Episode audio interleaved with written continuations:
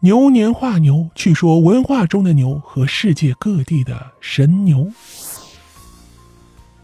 本期呢，我们要说说牛啊，因为二零二一年是牛年，对吧？这个牛呢，平时我们不太看得上眼啊，但是今年我们要好好了解一下牛，不仅是了解我国的牛啊，还要了解世界各地的牛，里面有很多有意思的说头呢。且听我慢慢为你道来。牛是我们日常用语中啊最常出现的动物之一，不信你现在说一句夸奖别人的话试试。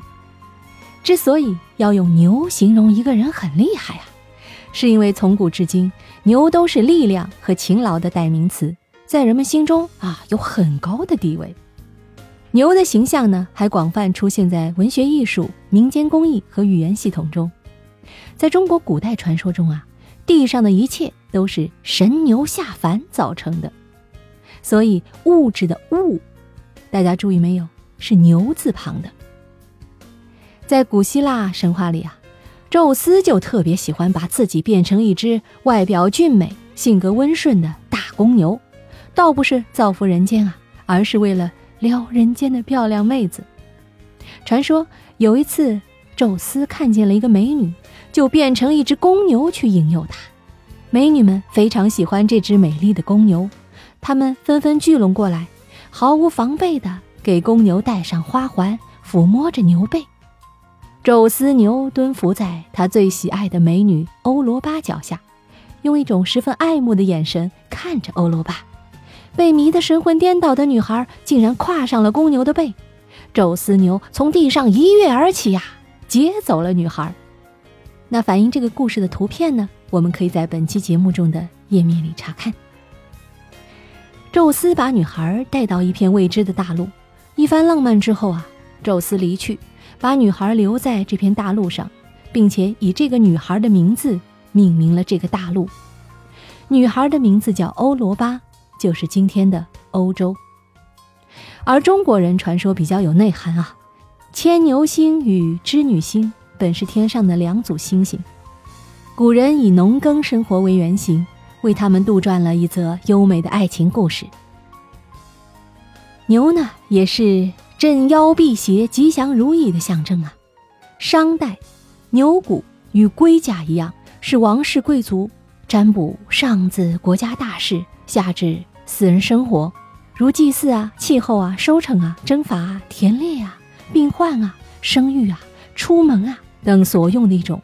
重要材料，那用牛骨做的占卜物器呢？我们也可以在本期节目的页面中查看。牛是商周时期青铜器上常见的动物元素装饰，牛纹相较于其他青铜纹饰啊，往往写实生动，并具有一些神灵崇拜的意味。牛还是财富的象征。早在战国时期，人们就将牛头与海贝放在一起，比喻呢是财富的意思。在今天的资本市场上，人们将总体运行趋势向上的多头市场称为牛市。世界各地的证券交易所和其他金融机构也把牛作为雕塑形象。希望牛年大家生活事业都能收获牛市，一波高过一波。在古往今来的千年长河里，也同样是有着不少的名人志士对牛有着一份特殊的情怀。就比如在我国历史上赫赫有名的老子，他就是一个彻头彻尾的骑牛爱好者。据古人留下的典籍记载，老子喜好骑青牛，在现今的台北博物馆中有着一张老子骑牛图，图中老子身骑青色剑牛，手持书卷，模样生动有趣。极富仙风道骨。这个老子骑牛的图呢，我们也可以在本期节目的页面中查看。相信不少人还都看过《封神榜》这类的电视或典籍吧？在这之中啊，有着一人叫黄飞虎，他的坐骑就是一头牛。在《封神演义》一书中记载道：“五彩神牛有五彩毛发，力大无穷，可以腾云驾雾，是上古的圣兽。”牛呢，也是古代文人骚客笔下的重要物象。唐朝的大诗仙李白曾经写诗道：“自来鼻上无绳索，天地为栏夜不收。李白用他千年的豪情化作琼浆洒满天际，以天地为栏杆，鼻上无有绳索。这首诗也恰恰印证了李白当年的少年心境，那种无拘无束、放眼四下的自由豪情自然而出。而唐代的《五牛图》啊，是现存最早的纸本中国画，被誉为。镇国之宝，《五牛图》到现在差不多也有一千三百多年的历史，是少数几件唐代传世纸画的作品真迹之一，可谓弥足珍贵了。《五牛图》呢，我们也可以在本期节目的页面中查看。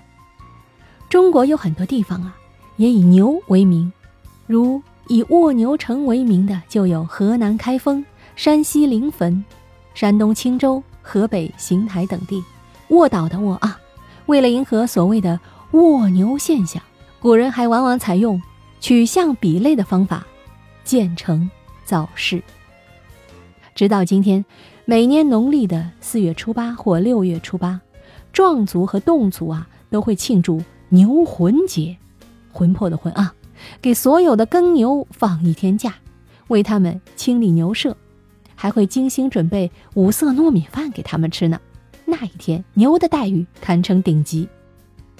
在非洲的博茨瓦纳，人们会在家养牛的屁股上画上类似于眼睛的图案，来保护它们抵御草原上肉食动物的攻击。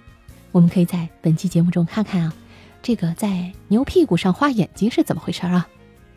在印度呢，牛有极高的地位，背上长瘤的白牛更被视为圣物，就连喝牛的尿啊。也被他们视为一种朝圣。每天清晨给牛梳洗后，来迎接第一泡晨尿，据说能有效防止脱发。